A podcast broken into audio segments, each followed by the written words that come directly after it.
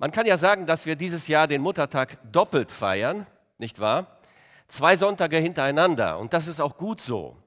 Letzten Sonntag hat Heinrich Derksen hier gepredigt über das fünfte Gebot, du sollst Mutter und Vater ehren.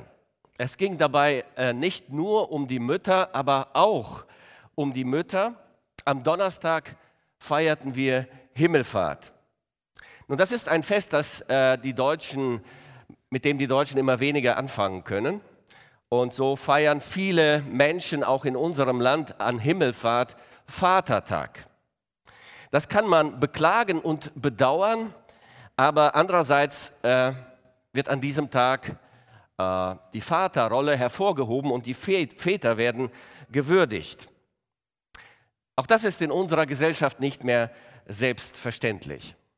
Heute ist offiziell Muttertag, wird in der ganzen Welt gefeiert und wir feiern auch Muttertag. Wir feiern das heute doppelt, wie Eduard schon sagte. Wir feiern das heute hier und in Leutesdorf.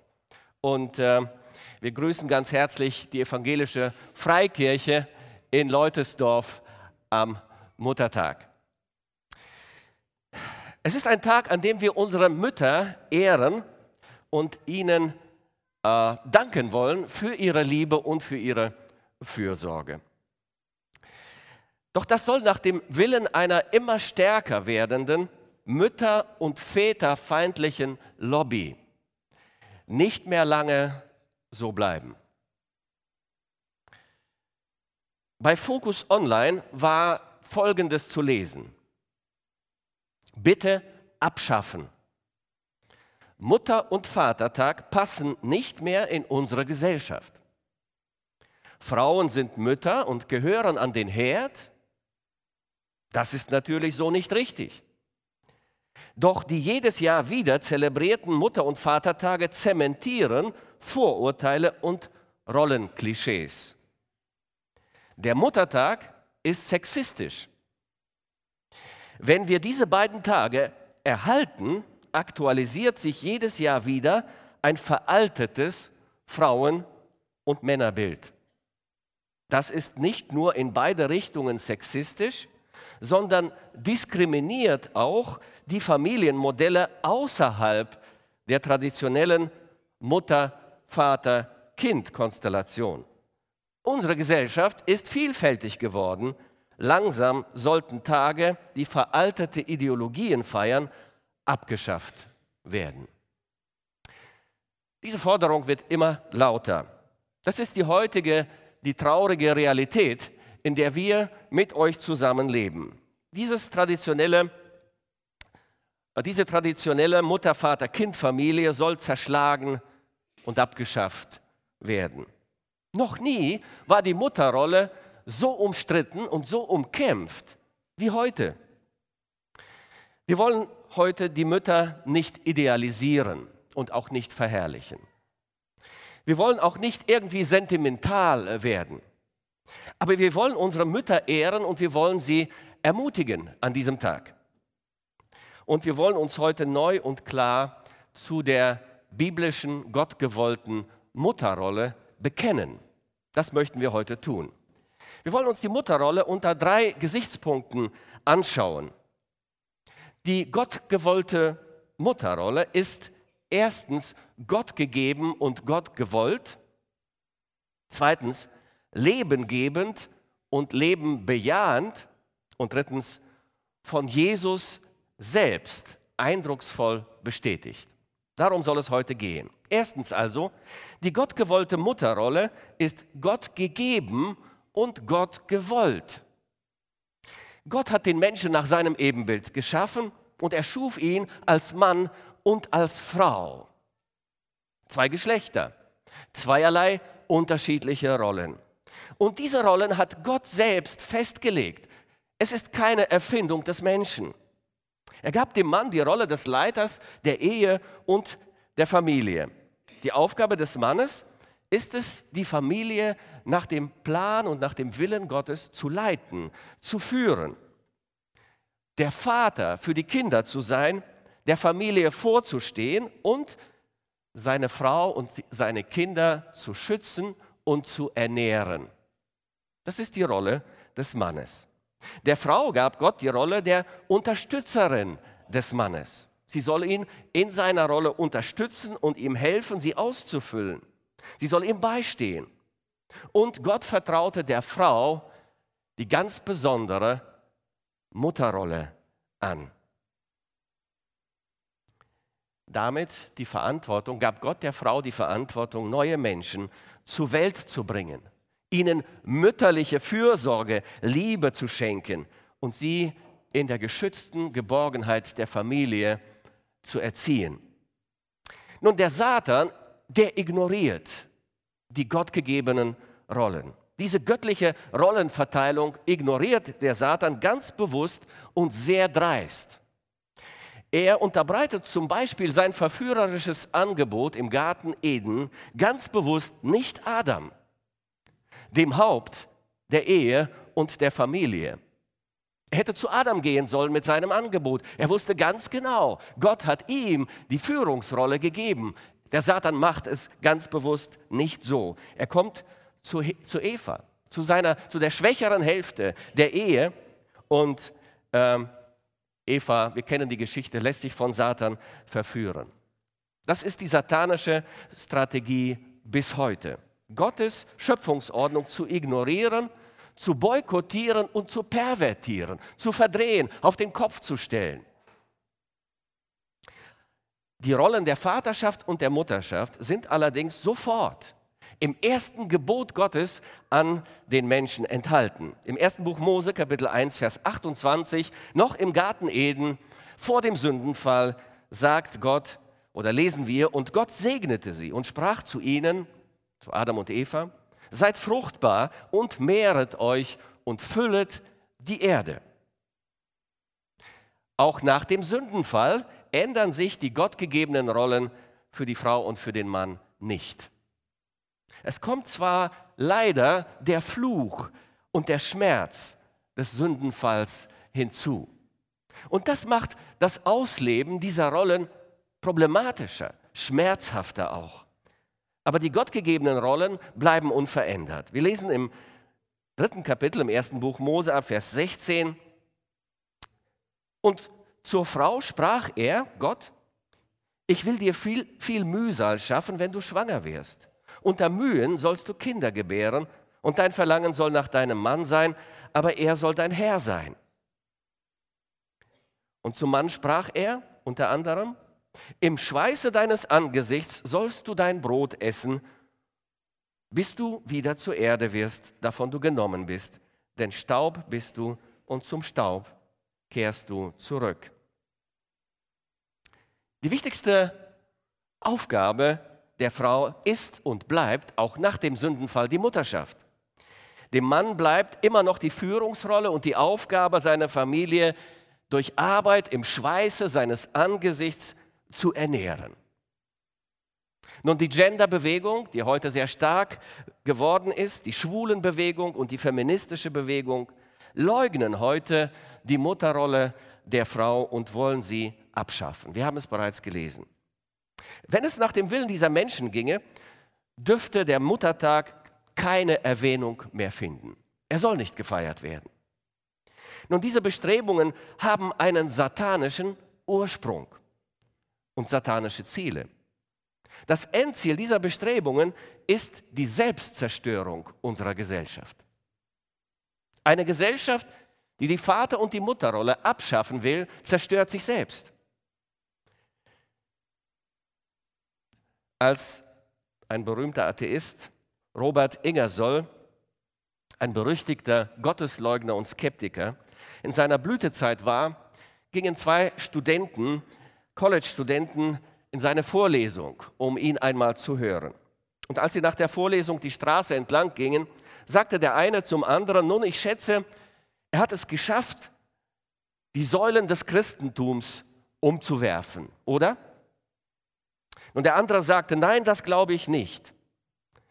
Ingersoll hat das Leben meiner Mutter nicht erklärt. Und solange er das Leben meiner Mutter, die gottesfürchtig ist, nicht erklären kann, werde ich mich zu dem Gott meiner Mutter bekennen. Die Mutterrolle ist also Gott gegeben und Gott gewollt.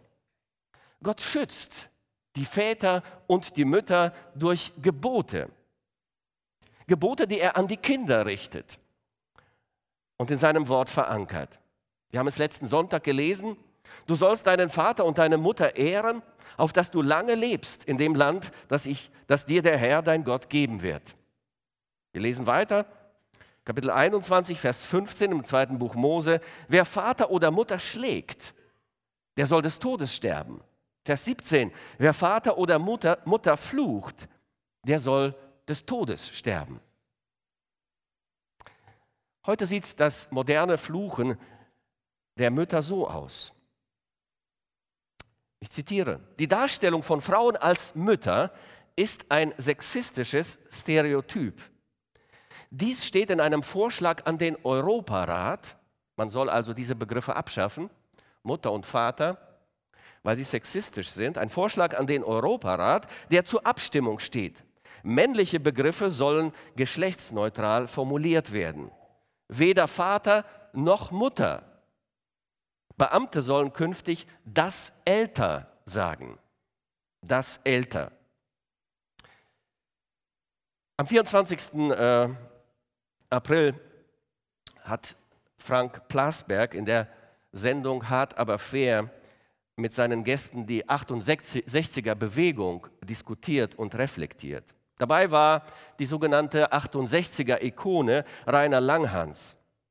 Er erinnerte sich daran, Warum die 68er Generation, die Bewegung, in der er sehr aktiv war, der Kleinfamilie, Mutter, Vater, Kindfamilie, sehr feindlich und skeptisch gegenüberstanden. Und er sagte, für uns war die Kleinfamilie der Hort der Faschisten. Doch das ist eine Perversion der Fakten. Die Familie ist ein Hort der Geborgenheit und des göttlichen Segens. Und die Darstellung der Frau als Mutter ist kein sexistisches Stereotyp, sondern ein Ehrentitel. Denn die Mutterschaft ist erstens Gott gewollt und Gott gegeben und zweitens, die Mutterrolle ist Leben gebend und Leben bejahend. Heute will man uns weismachen und eintrichtern, dass das Muttersein eine minderwertige und eine veraltete Rolle ist. Dass Kinder versorgen, kochen, putzen, den Haushalt führen, Aufgaben sind, die die Frau erniedrigen. Die Frauenzeitschrift für sie schildert die Wandlung der Mutterrolle in den letzten 100 Jahren. Und es ist interessant, das mal nachzuvollziehen, wie diese Rolle hier reflektiert wird. Ich zitiere, noch vor 100 Jahren lebte eine Mutter ausschließlich für ihre Kinder und den Ehemann. Die Emanzipation und der medizinische Fortschritt verhalfen der Frau zur Selbstbestimmung. Im 19. Jahrhundert galt die Mutter als das Herzstück der Familie. Sie hielt alles zusammen, den Mann, die Kinder und den Haushalt. Ihre Hauptaufgabe bestand darin, gesunde Nachkommen auf die Welt zu bringen und den Nachwuchs zu erziehen. Auch die Ehe war im 19. Jahrhundert sehr viel bedeutender bedeutsamer als heute. Glaube, Kirche und Ehe gehörten zusammen und ein Eheversprechen hielt meist ein Leben lang im 19. Jahrhundert. Im 20. Jahrhundert wandelte sich das Bild der Mutter. Vor allem durch die Markteinführung der Pille gelang es der Frau, ein selbstbestimmtes Leben zu führen. Verhütung wurde salonfähig und selbst die Kirche hatte in den meisten Fällen nichts gegen die selbstbestimmte Fortpflanzung einzuwenden. Zu keiner anderen Zeit in der Geschichte waren die Aufgaben einer Mutter so vielschichtig wie, wie im 21. Jahrhundert. Frauen können heutzutage ihre Freiheiten genießen, mit oder ohne einen Partner. Gleichberechtigung ist das große Stichwort. Die moderne Frau ist eine Working Mom, eine arbeitende Mutter, die allem gerecht werden möchte, dem Nachwuchs, dem Mann und dem Job. Selbstverwirklichung findet sie in allen Bereichen des Lebens. Und genau das gibt die Mutter von heute an ihre Kinder weiter. Es bleibt spannend abzuwarten, wie unsere Töchter und die Töchter unserer Töchter zukünftig die Rolle, die neue Rolle der Mutter prägen. Soweit die Zeitschrift für Sie. Die feministische Propaganda will erreichen, dass Frauen glauben, dass sie glücklicher werden, wenn sie auf Kinder verzichten, wenn sie kinderlos bleiben und Karriere machen oder wenn sie ihre Kinder von anderen erziehen lassen, wenn sie ihr eigenes Brot im Schweiße ihres Angesichts selbst verdienen und ihre Unabhängigkeit bewahren und sich selbst verwirklichen. Aber diese Propaganda ist eine satanische Lüge. Denn keine Karriere, keine vermeintliche Unabhängigkeit oder Selbstverwirklichung kann die lebengebende und lebenbejahende Rolle der Mutter ersetzen. Adam hatte dieses Potenzial und diesen unvergleichlichen Wert der Mutterrolle seiner Frau verstanden, als er ihr selber den Namen gab, den Namen Eva, Leben. Eva bedeutet Leben. So lesen wir in 1. Mose 3, Vers 20, und Adam nannte seine Frau Eva, Leben, denn sie wurde die Mutter aller, die leben. Ich denke, in dieser lebengebenden Rolle der Mutter ist eine Gottähnlichkeit enthalten, liebe Geschwister, die auf den Schöpfer hinweist und den Schöpfer verherrlicht. Mitten in einer vom Tod gezeichneten Welt, in der wir leider mit euch leben, nach dem Sündenfall, gibt Gott der Menschheit Hoffnung und Zukunft durch die lebengebende und lebenbejahende Mutterrolle. Ja, der Tod ist die größte Tragödie, die über die Menschheit als Folge des Sündenfalls hereingebrochen ist. Und es gibt für eine Mutter ganz sicher nichts Schlimmeres, als den Tod ihres Kindes zu erleben ihr Kind sterben zu sehen und beerdigen zu müssen. Einige von euch Müttern haben das leider erleben müssen. Auch Eva musste einmal diese schreckliche Erfahrung machen, als Kain ihren Sohn Abel erschlug und sie musste ihn beerdigen. Aber dann wurde sie wieder schwanger und sie gebar, gebar einen weiteren Sohn, Seth. Und wir lesen Erstaunliches im ersten Buch Mose Kapitel 4 ab Vers 25. Dort heißt es, Adam erkannte abermals seine Frau und sie gebar einen Sohn und nannte ihn Seth. Und dann sagt sie folgendes, denn Gott hat mir einen anderen Sohn gegeben für Abel, den kein erschlagen hat. Und auch dem Seth wurde ein Sohn geboren, den nannte er Enosch und zu der Zeit fing man an, den Namen des Herrn anzurufen. Diese Verse sind wirklich erstaunlich. Damals verstand Eva mindestens drei wichtige Wahrheiten. Einmal verstand sie, Gott gibt Kinder. Kinder sind eine Gabe Gottes.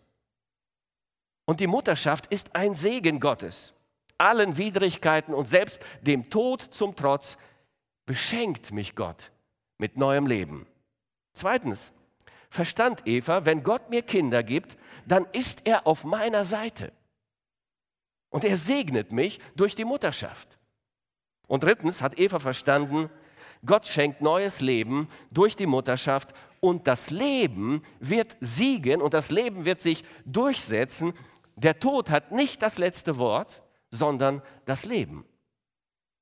Und spätestens als der erste Enkel von Adam und Eva zur Welt kam und Eva Oma wurde, verstand sie, das Leben wird siegen, Gott ist gut, Kinder und Enkel sind ein Segen Gottes und das Leben wird den Tod besiegen. Und spätestens als dieser Enkel Evas und Adams Enosch, der Sohn von Seth, zur Welt kam, war das für Eva und Adam vermutlich ein so überwältigendes Erlebnis, dass sie anfingen, den Namen des Herrn anzurufen. Sie fingen an, Gottesdienste zu feiern. Sie fingen an zu beten. Die Geburt des Enkels Enosch, so lese ich diese Verse, weckte in ihnen den Glauben. Sie fingen an, Gott zu danken, Gott zu bitten für ihre Kinder und für ihre Enkel. Gott ist der lebenspendende Schöpfer. Er ist das Leben selbst. Und er gibt der Frau als Mutter die Gabe und die Fähigkeit, neues Leben zur Welt zu bringen. Nun, kinderreiche Familien, wie auf diesem Bild abgebildet, sind heute in unserem Land leider die Ausnahme. Mehr als zwei, drei Kinder zu haben, gilt schon fast als asozial, denn Kinder stehen der Selbstverwirklichung und der Karrierebildung im Weg.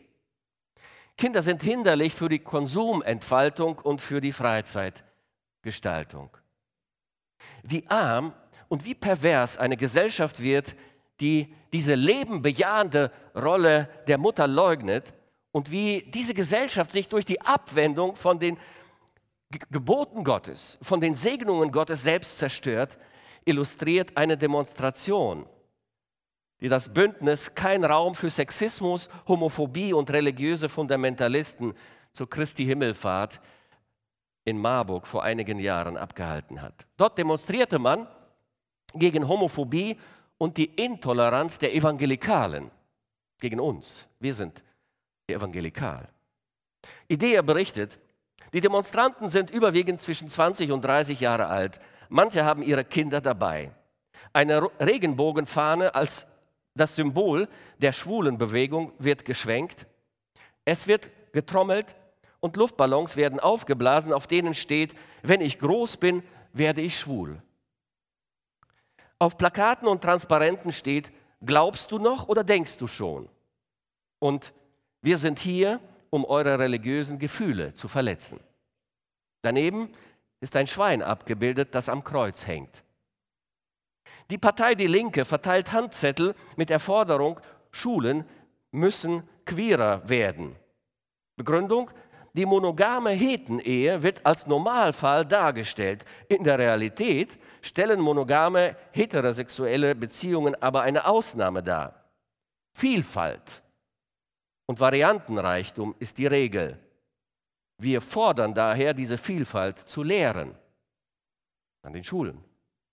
Eine Gruppe reimt, Hölle, Hölle schert uns nicht, weg mit der Geschlechterpflicht. Die Demonstranten hüpfen, trommeln, tanzen und skandieren, eure Kinder werden so wie wir. Und hätte Maria abgetrieben, wärt ihr uns erspart geblieben. Ein weiterer Redner endet mit den Worten, gegen christliche Spinner, Freiheit allen Perversen. Die Zeiten werden rauer. Wir sind zunehmend eine Minderheit. Aber auch wenn das so ist, auch wenn wir zunehmend eine Minderheit in unserem Land sind, bekennen wir uns heute am Muttertag 2018 zu dieser lebengebenden und lebenbejahenden Mutterrolle. Gottes Wort sagt in Psalm 127, siehe, Kinder sind eine Gabe des Herrn und Leibesfrucht ist ein Geschenk. Wie Pfeile in der Hand eines Starken, so sind die Söhne der Jugendzeit, wohl dem, der seinen Köcher mit ihnen gefüllt hat. Mutterschaft und Kinderreichtum sind ein Segen Gottes. Und das werden auch die Feministen, das werden auch die Schwulen und selbst der Satan nicht ändern können. Nein, das bedeutet nicht, dass Muttersein immer einfach ist. Und dass Mütter immer nur dabei lächeln, wenn sie Kinder großziehen. Auf gar keinen Fall. Muttersein ist eine große Herausforderung. Und kaum eine Aufgabe ist so vielseitig, so vielschichtig, so herausfordernd und so verantwortungsvoll und so ganz in Beschlag nehmend wie die Mutterrolle. Eine Mutter von drei notorisch widerspenstigen Youngsters wurde gefragt, ob sie wieder Kinder bekommen würde, wenn sie von vorne beginnen könnte. Ja, antwortete sie, aber nicht die gleichen. Ein Vierjähriger und ein Sechsjähriger schenkten ihrer Mutter eine Zimmerpflanze. Sie hatten das Geld selber angespart und äh, hatten diese Pflanze gekauft und die Mutter war sehr begeistert. Der Ältere aber stand vor der Mutter mit einem traurigen Gesicht und sagte, es gab einen sehr schönen Blumenstrauß im Blumenladen, den wollten wir für dich kaufen. Er hatte ein wirklich schönes Bändchen dabei, aber er war zu teuer. Auf diesem Bändchen war eine Aufschrift, Ruhe in Frieden. Und wir dachten, das würde doch perfekt zu dir passen, weil du immer wieder sagst, dass du, du, du dir ein wenig Frieden wünschst, damit du etwas ausruhen kannst.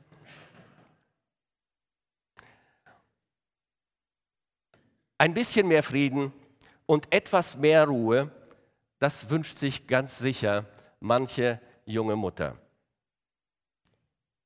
Doch den Frieden und die Ruhe, die Geborgenheit und die Sicherheit schenkt eine Mutter, die die gottgewollte Mutterschaft lebt, ihren Kindern.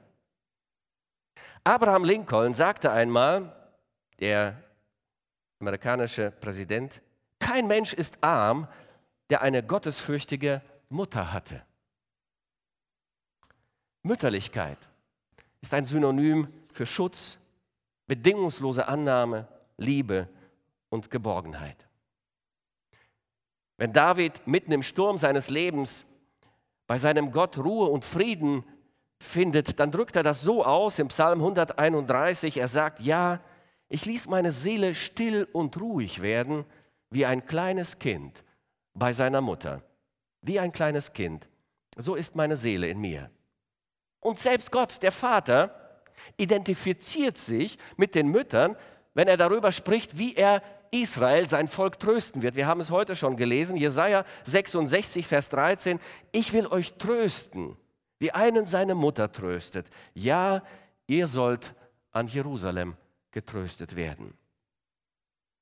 Wir halten fest, die gottgewollte Mutterrolle ist erstens Gott gegeben und Gott gewollt, sie ist zweitens lebengebend und lebenbejahend und sie ist drittens von Jesus selbst eindrucksvoll bestätigt. Ich denke, dass die gottgegebene und lebenbejahende Rolle der Mutter ihren höchsten Ausdruck darin findet, dass der Sohn Gottes, der Retter der Welt, durch eine Frau zur Welt kommt. Jesus wird von einer Mutter geboren, von Maria. Und er erfährt Zärtlichkeit, Fürsorge, Liebe und Geborgenheit in den Armen seiner Mutter. Jesus hatte keinen menschlichen Vater. Er wurde durch den Heiligen Geist gezeugt, aber er hatte eine menschliche Mutter. Nun, wir Kinder fragen uns heute, wie können wir unsere Mütter ehren? Nun, wie man seine Mutter ehren sollte, können wir von Jesus lernen. Er hat seine eigene Mutter auf erstaunliche Weise geehrt. Jesus ehrt seine Mutter erstens, indem er ihr gehorcht. Obwohl Jesus ja der sündlose, der vollkommene Sohn Gottes ist, ist er als Kind und als Jugendlicher seinen Eltern gehorsam. Das sagt die Schrift ausdrücklich. Wir lesen, als, dass er als Zwölfjähriger mit seinen Eltern zum Passafest nach Jerusalem zieht. Und dann kommen sie zurück von diesem Fest und Jesus ist bereits Teenager, kann man sagen. Und da heißt es im Evangelium, im Lukas-Evangelium 2, Vers 51, und er ging mit ihnen hinab und kam nach Nazareth und war ihnen gehorsam. Und seine Mutter behielt alle diese, all diese Worte in ihrem Herzen. Jesus ehrt also seinen Adoptivvater Josef und seine Mutter Maria, indem er sich ihnen unterordnet als vollkommener Sohn Gottes und ihnen, den fehlerhaften und sündigen Eltern, als sündloser Gottessohn gehorsam ist. Zweitens, Jesus ehrt seine Mutter, indem er zu ihr steht. Nach dem zwölften Lebensjahr Jesu wird Josef nicht mehr erwähnt. Vermutlich verstarb Josef relativ früh, sodass Jesus, der älteste Sohn der Familie, die Aufgabe des Familienoberhauptes übernehmen musste in der Familie. Und Ab dann hatte er die Aufgabe, Maria und seine Halbgeschwister zu versorgen. Diese Aufgabe hat Jesus wahrgenommen. Wir erfahren aus den Berichten in den Evangelien, dass Jesus offensichtlich die Werkstatt seines Adoptivvaters übernommen hatte und diese Werkstatt weiterführte. Und so war er in Nazareth als Zimmermann, Marias Sohn, bekannt. Das war seine Bezeichnung, sein Titel in der Stadt. Der Zimmermann Marias Sohn. Und als Jesus dann mit 30 Jahren seinen öffentlichen Predigtdienst beginnt, dann staunen die Leute, sie sind völlig überrascht, denn sie kennen ihn nur als Zimmermann, Marias Sohn. Markus 6, Vers 3, wir lesen, die Menschen sagen, ist der nicht der Zimmermann, Marias Sohn? Und der Bruder des Jakobus und Joses und Judas und Simon. Er hatte noch mindestens er hatte vier Brüder. Maria hatte fünf Söhne. Sind nicht auch seine Schwestern hier bei uns? Und sie ärgerten sich an ihm. Sie waren neidisch. Wir erfahren aus diesem Vers im Markus-Evangelium, dass Maria noch vier weitere Söhne hatte, also mindestens fünf Söhne und vermutlich, also mindestens zwei, hier werden Schwestern erwähnt in der Mehrzahl, aber vermutlich noch mehr Töchter. Das war eine Großfamilie. Eine Großfamilie. Und diese, seine Geschwister und seine Mutter, versorgte Jesus treu als Zimmermann viele Jahre. Er ehrt damit seine Mutter. Jesus wohnt bei seiner Mutter, er versorgt sie, er steht zu ihr und er ehrt sie auf diese Weise bis zu seinem 30. Lebensjahr. Er ist als der Sohn Marias bekannt. Marias Sohn. Vielleicht sieht man sie immer zusammen. Vielleicht sind sie eine unzertrennliche Einheit. Jesus hat auf jeden Fall eine innige Verbundenheit, eine enge Verbundenheit mit seiner Mutter. Ein wenig Einblick in diese Beziehung zwischen Mutter und Sohn erhalten wir durch den Bericht über ihren gemeinsamen Besuch auf einer Hochzeit in Kana. Johannes erzählt uns davon, Johannes 2, ab Vers 1. Dort heißt es, zwei Tage später, nachdem Jesus etwa fünf seiner Jünger auserwählt hatte, die ersten Jünger berufen hatte, fand in Kana, einer Ortschaft in Galiläa, eine Hochzeit statt. Die Mutter Jesu nahm daran teil und Jesus selbst und seine Jünger waren ebenfalls unter den Gästen. Eine fröhliche Angelegenheit. Maria, Jesus sind eingeladen und Jesus nimmt seine Jünger auch mit. Ähm, vielleicht heiratete jemand aus der Verwandtschaft Marias. Durchaus möglich. Und dann passiert bei dieser Hochzeit etwas Unerwartetes. Es geht beim Hochzeitsessen, bei der Feier der Wein aus. Keine Hochzeit ohne Wein, das war unvorstellbar. Maria hat sofort eine Idee. Sie wendet sich an ihren Sohn. Vermutlich weiß sie aus Erfahrung, ihr Sohn hat immer eine Lösung. Er findet immer einen Ausweg. Wir lesen weiter ab Vers 3. Während des Festes ging der Wein aus, da sagte die Mutter Jesu zu ihrem Sohn, Sie haben keinen Wein mehr. Jesus erwiderte, Ist es deine Sache, liebe Frau, mir zu sagen, was ich zu tun habe? Vermutlich sagte er das mit einem verschmitzten Lächeln. Meine Zeit ist noch nicht gekommen. Nun, hier hat ganz offensichtlich Maria, die Mutter Jesu, die Initiative ergriffen. Es scheint so, wenn man den Text liest, dass Jesus zunächst überhaupt nicht vorhatte, hier einzugreifen. Er sagt, meine Zeit ist noch nicht gekommen. Aber seine Mutter ergreift Initiative. Sie hat schon etwas unternommen. Sie ignoriert seine Antwort und gibt Anweisungen an die Diener und sagt, da wandte sich seine Mutter den Dienern zu den Dienern und sagte, tut, was immer er euch befiehlt. Was tut Jesus? Er weist seine Mutter nicht öffentlich zurecht. Er weist sie nicht ab, er blamiert sie nicht. Er erfüllt ihre Bitte. Und er hilft dem Hochzeitspaar aus der Patsche. Wir lesen Vers 7, Jesus befahl den Dienern, füllt die Krüge mit Wasser. Und Jesus verwandelt hier das Wasser in Wein und er ehrt damit seine Mutter.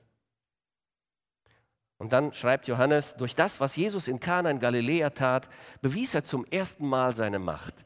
Er offenbarte mit diesem Wunder seine Herrlichkeit und seine Jünger glaubten an ihn. Und wenn man die Geschichte liest, dann gewinnt man den Eindruck, dass Jesus hier seiner Mutter einen Gefallen tut. Er steht zu ihr und er ehrt sie mit diesem Wunder. Wir können uns schwer vorstellen, wie Maria gejubelt hat und wie glücklich sie war, dieses Wunder mitzuerleben und äh, wie dankbar ihr das Hochzeitspaar für dieses Geschenk gewesen sein musste. Anschließend macht Jesus mit seinen Jüngern einen Abstecher nach Kapernaum und wieder lesen wir, dass seine Mutter dabei ist und seine Geschwister. Sie reisen zusammen. Er weist sie nicht ab. Er distanziert sich nicht von ihr. Danach zog er hinab nach Kapernaum, er, seine Mutter, seine Brüder und seine Jünger, und sie blieben nur wenige Tage dort. Nun, es fällt uns Kindern nicht immer leicht, zu unseren Vätern und zu unseren Müttern zu stehen. Nicht wahr? Manchmal erscheinen sie uns seltsam. Besonders im Teenie- und im Jugendalter distanzieren sich manche Kinder ganz bewusst von ihren Eltern. Ich weiß noch, wie ich bei meiner Einschulung nicht wollte, dass meine Mutter mitgeht. Ich war sieben Jahre alt, aber das war mir ganz wichtig und ich bat sie, ganz weit hinten zu bleiben, damit niemand mitbekommt, dass ich mit meiner Mutter zur Einschulung gehe. Ich dachte, ich bin jetzt erwachsen. Ich werde ja schließlich eingeschult und ich komme ohne Mutter klar. Heute weiß ich, dass das falscher Stolz war und Rücksichtslosigkeit oder Respektlosigkeit meiner Mutter gegenüber. Jesus ehrt seine Mutter und bestätigt ihre gottgewollte Mutterrolle eindrucksvoll, indem er als erwachsener 30-jähriger Mann öffentlich zu ihr steht. Und letztens, Jesus ehrt seine Mutter, indem er bis zuletzt für sie sorgt. Maria ist immer dabei. Sie ist fast immer in seiner Nähe, auch in den drei Jahren seiner öffentlichen Tätigkeit. Sie ist an der Seite ihres Sohnes und sie weicht nicht von seiner Seite bis zum Schluss. Er schickt sie nicht weg. Er ist froh, dass sie da ist. Und wie eine wahre und treue Mutter bleibt sie bei ihrem Sohn, auch als er verurteilt wird, auch als er am Kreuz hängt und qualvoll stirbt. Natürlich steht sie unter diesem Kreuz mit gebrochenem Herzen, wie jede andere Mutter auch. Und wir können uns ihren Schmerz und ihre Sorge um ihren Sohn nur schwer vorstellen. Aber was dort unter dem Kreuz Jesu wenige Minuten vor seinem Tod geschieht, das ist eine, ein erstaunliches Beispiel der Liebe und der Fürsorge eines Sohnes für seine Mutter. Jesus sorgt für seine Mutter noch in der Stunde seines qualvollen Sterbens am Kreuz. Er denkt an sie. Er macht sich Gedanken darüber, wo sie bleiben wird und wie es ihr gehen wird, wenn er nicht mehr da ist. Und er hat einen Plan für seine Mutter, als er am Kreuz hängt. Und der Plan ist, es wird ihr am besten gehen, wenn sie bei meinem Lieblingsjünger, bei Johannes, unterkommt. Das ist der Plan. Das lesen wir in Johannes 19 ab Vers 25. Bei dem Kreuz, an dem Jesus hing, standen seine Mutter und ihre Schwester sowie Maria, die Frau des Klopas, und Maria von Magdala.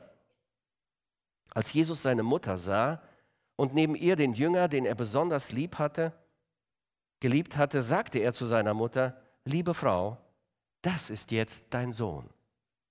Und dann wandte er sich zu dem Jünger und sagte, sieh, das ist jetzt deine Mutter. Da nahm der Jünger die Mutter Jesu zu sich und sorgte von da an für sie. Eine erstaunliche Geschichte, nicht wahr? Ein erstaunlicher, ein erstaunlicher Einblick in die Beziehung zwischen Jesus und seiner Mutter. Nun, als Jesus am Kreuz von Golgatha stirbt, stirbt er auch für seine Mutter. Ja, auch für ihre Sünden stirbt der Sohn Gottes und der Sohn Marias. Ja, er ist auch ihr Erlöser und ihr Retter. Aber er ist auch ihr Sohn. Und als Sohn Marias ehrt er seine Mutter noch in seinem Tod. Vater und Mutter zu ehren bedeutet für sie im Alter zu sorgen. Das wusste Jesus. Er kannte die Gebote und er erfüllte sie. Und er lebte dieses Gebot bis zu seinem letzten Atemzug. Ehre Vater und Mutter. Bis zum letzten Atemzug hat Jesus dieses Gebot gelebt. Für Jesus war auch der letzte Tag seines Lebens Muttertag. Nein, wir sollen nicht nur am Muttertag an unsere Mütter denken. Jeder Tag ist Muttertag der letzte Tag im Leben Jesu war ein Muttertag. Heute ist Muttertag 2018. Noch nie war die Rolle der Mutter so stark in Frage gestellt und angefochten wie in dieser Zeit. Doch auch im Zeitalter des militanten Feminismus, der ungestraften Abtreibungen, der schwulen Bewegung und des Gender-Wahnsinns gilt, die Mutterrolle ist erstens Gott gegeben und Gott gewollt, zweitens lebengebend und lebenbejahend und drittens von Jesus selbst eindrucksvoll bestätigt. Was ist die Anwendung für uns? Erstens, wir bekennen uns zur Gott gewollten Mutterrolle. Wir bekennen uns.